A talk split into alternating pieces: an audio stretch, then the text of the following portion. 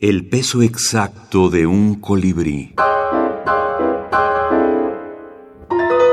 Medicina y minificción. Alfonso Pedraza Pérez. Desengaño.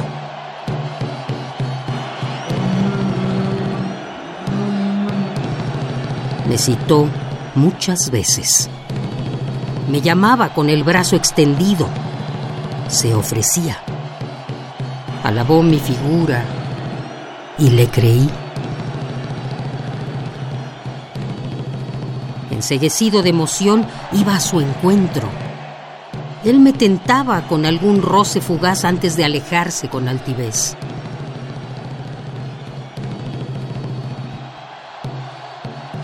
Ahora, rendido, entregado, descubro su intención real y corro hacia él con rabia, decidido a todo, pese al estoque que brilla en su mano.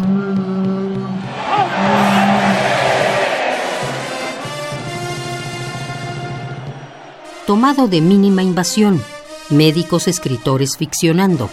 Selección y compilación de José Manuel Ortiz Soto.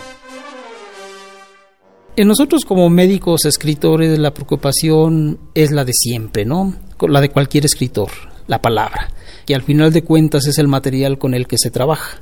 La manera en que sepa uno hacer uso de ella lo llevará a conseguir un texto excelente, bueno, regular o malo, o hasta muy malo.